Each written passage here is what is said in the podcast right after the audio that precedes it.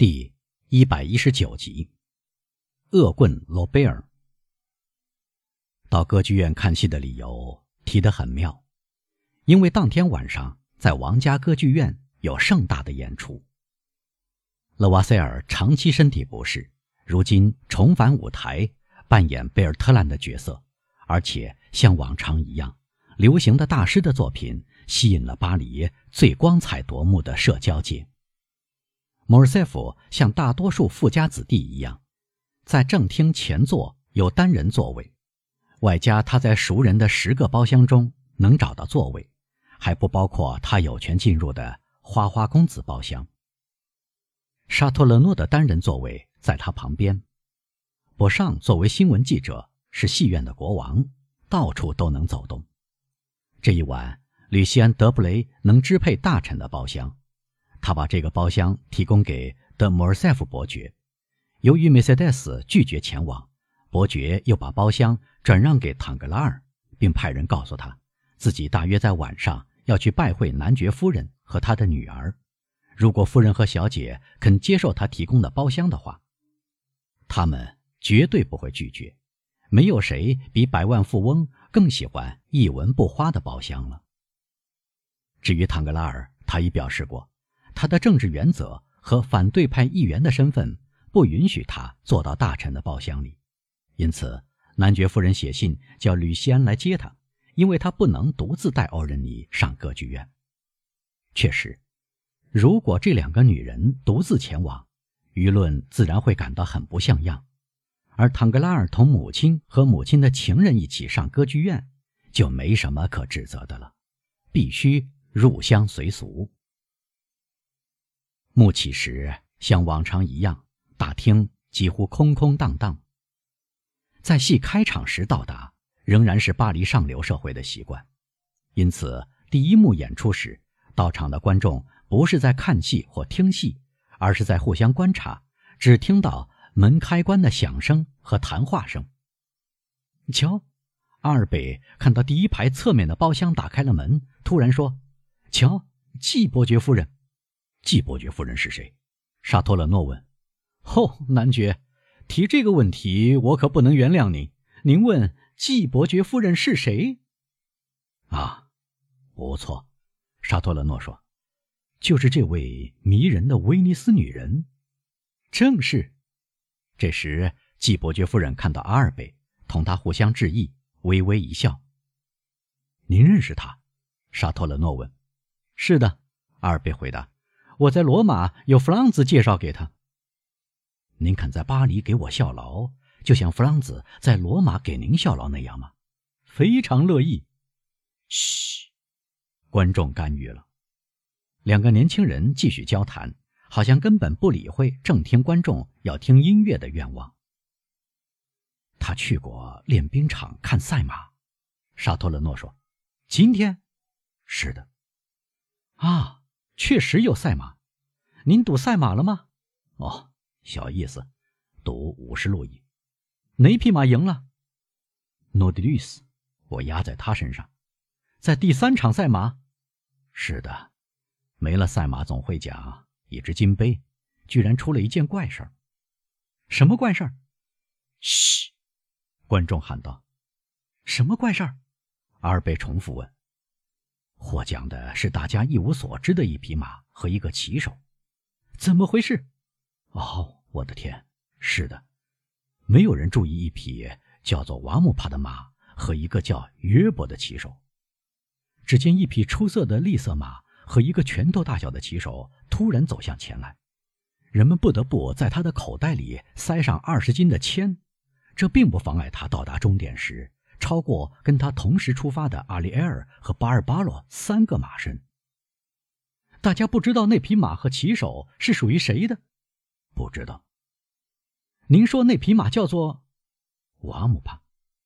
那么阿尔贝说：“我消息比您灵通，我知道那匹马是属于谁的。”别说话！正听观众第三次喊道。这次抗议提得非常激烈，两个年轻人终于发觉。观众是对他们喊话，他们回过身去，在人群中寻找，看有谁敢对被他们视作无礼的行为负责，但没有人重复嘘声。于是他们又转向舞台。这当，大臣的包厢的门打开了，唐格拉尔夫人、她的女儿和吕西安·德布雷入了座。嚯，沙托勒诺说：“您的几个熟人来了，子爵。见鬼，您朝右边看什么呢？他们在找您呢。”阿尔贝转过身来。他的目光果然遇到唐格拉尔男爵夫人的目光，他用扇子向她致意。至于欧仁妮小姐，她的黑色大眼睛不屑往下去看正厅前座。说实话，亲爱的，沙托勒诺说：“我一点不明白，除了门第不等以外，我绝不相信您看重这一点。”我说：“我不明白，除了不是门当户对以外，您能反对唐格拉尔小姐什么？”这确实是一个非常漂亮的姑娘，非常漂亮。当然喽，阿尔贝说：“不瞒您说，讲到美，我喜欢更温柔、更甜美，说到底更女性化的东西。”真是年轻人，沙托勒诺说，他以而立之年的身份对莫尔塞夫摆出父辈的神态。他们永远不满足。怎么，亲爱的？父母给您找到一个按狩猎女神迪安娜的模特儿塑造的未婚妻，您却不满意。不错，我更喜欢米罗的维纳斯或卡普阿的维纳斯那种类型的姑娘。这个狩猎女神迪安娜总是待在山林女神中间，使我有点恐惧。我担心她把我看成阿克泰翁。确实，只要向这个姑娘瞥一眼。就几乎能解释莫尔塞夫表白的看法。唐格拉尔小姐是漂亮的，但是正如阿尔贝所说，那是一种意志不太会动摇的美人。她的头发乌黑发亮，但在自然起伏之中可以注意到某种不听从手的梳理的倔强。她的眼睛像头发一样黑，黛眉弯弯，只有一个缺点，就是有时要皱起来。在浮现出坚不可摧的表情时，尤其妙不可言。令人惊讶，在一个女人的目光中，怎么会看到这种神情？她的鼻子恰如雕塑家要给 Juno 的鼻子安排的比例大小，只是她的嘴太大，但长着一口皓齿，皓齿使嘴唇更为突出，过分艳红的胭脂与脸色的苍白恰成对照。末了。嘴角上比这类自然的捉弄更为明显的一颗黑痣，补全了这副面孔坚定不移的个性。正是这种个性使莫尔塞夫有点害怕。再说，欧仁尼身上的其余部分跟上述描绘的头颅紧密结合，正如沙托勒诺所说，这是狩猎女神迪安娜，但她的美更富于坚毅和阳刚之气。至于他所受的教育，如果要提出指责的话，那就是，正如他的面容的某些方面那样，这种教育似乎有点属于男性的。他确实会讲两三种语言，画画挥洒自如，又会写诗作曲。他特别热衷于音乐，跟他在寄宿学校的一位女同学一起进行研习。这个女同学没有财产，但具备一切天赋条件，人人确信她能成为一个。出色的女歌唱家，据说有个杰出的作曲家对她怀有近乎慈父般的关心，使她努力学习，抱着希望，有朝一日她会靠自己的歌喉挣得一份家业。这个有才能的姑娘名叫路易斯的阿米莉小姐，她总有一天能上舞台的前景，使得唐格拉尔小姐绝不在他的陪伴下抛头露面，虽然在家里是接待他的。路易斯虽说在银行家的家里享受不到一个女友的独立地位，但他的地位却高于一般的家庭女教师。唐格拉尔夫人刚进包厢不久，幕布已经落下。由于幕间休息时间很长，可以在休息室散步，或者有半小时的拜访时间，所以正厅前座几乎人都走空了。莫尔塞夫和沙托勒诺最先走出去。唐格拉尔夫人一时之间心想，阿尔贝这样匆匆忙忙，目的是要来问候他，于是他附在他女儿的耳朵上，向他说明这次来访。但他的女儿仅仅微笑着摇摇头。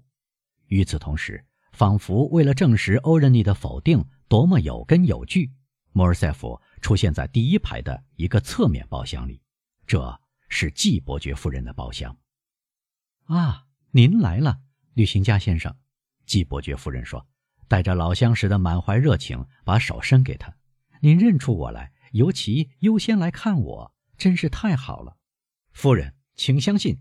阿尔贝回答：“如果我事先知道您来到巴黎，而且知道您的地址，我绝不会等到这么晚。请允许我向您介绍的沙特勒诺男爵先生，我的朋友，是眼下在法国只剩下的罕见的几家贵族之一。他刚告诉我，您去看过练兵场的赛马。”沙特勒诺行了个礼。“啊，您去看过赛马吗，先生？”伯爵夫人赶紧问。“是的，夫人。”那么，季伯爵夫人急忙又说：“您能告诉我，获得赛马总会奖的那匹马属于谁吗？”“不能，夫人。”沙托勒诺说。“我刚才也问过阿尔贝。”“您非常想知道吗，伯爵夫人？”阿尔贝问。“知道什么？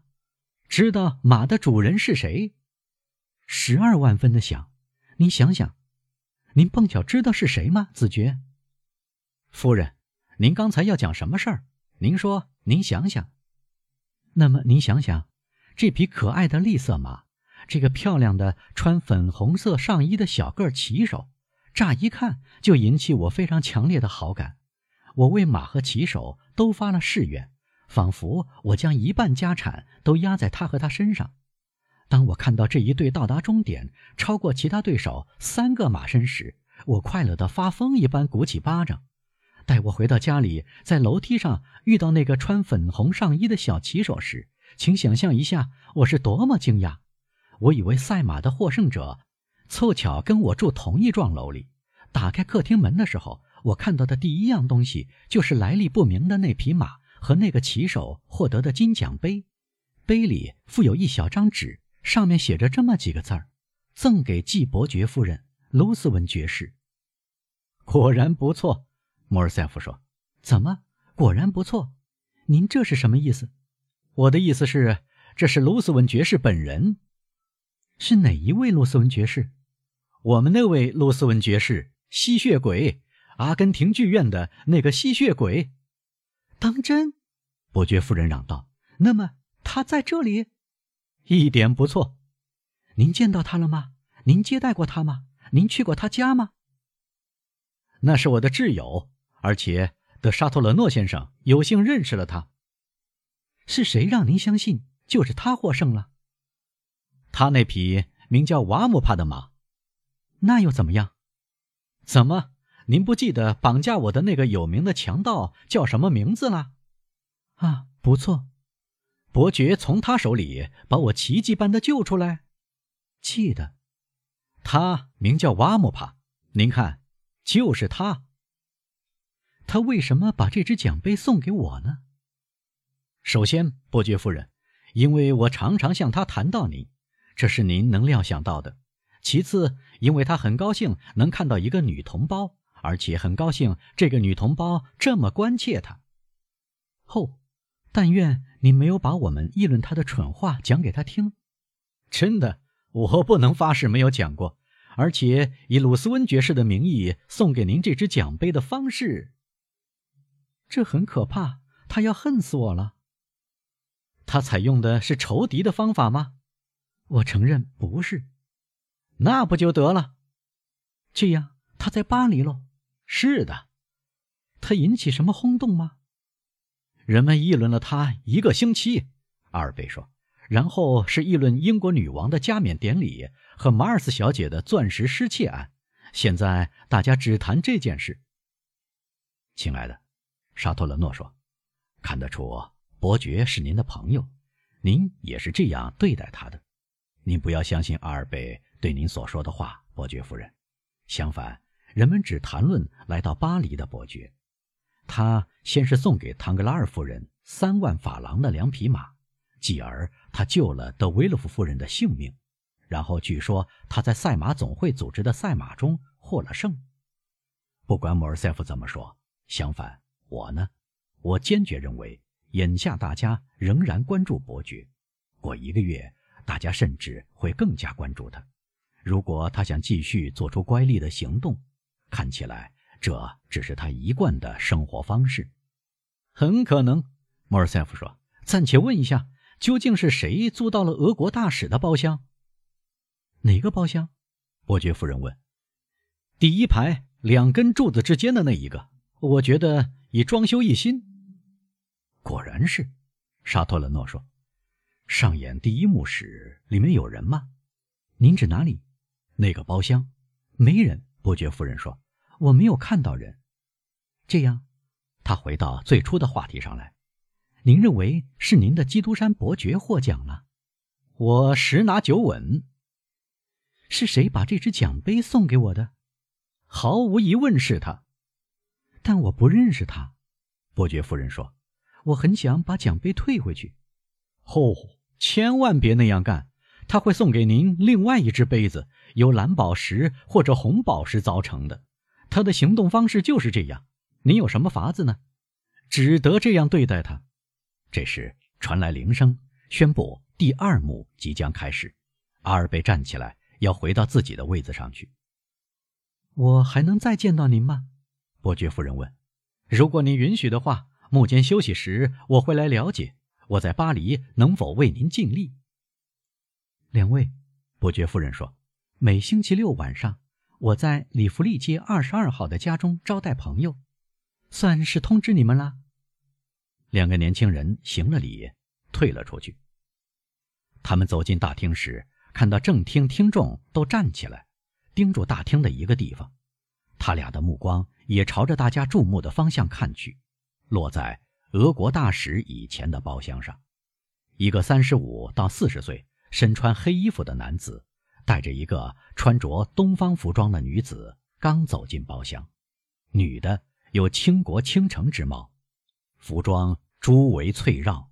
正如上述，人人的目光立刻转到她身上。嘿，阿尔贝说：“这是基督山伯爵和他的希腊女人。”果然，这是伯爵和海蒂。过了片刻，年轻女郎不仅成了正厅听众，而且成了整个大厅注意的对象。妇女们将身子探出包厢，观看在枝形吊灯的照射下那如同瀑布般泻落下来的钻石项链。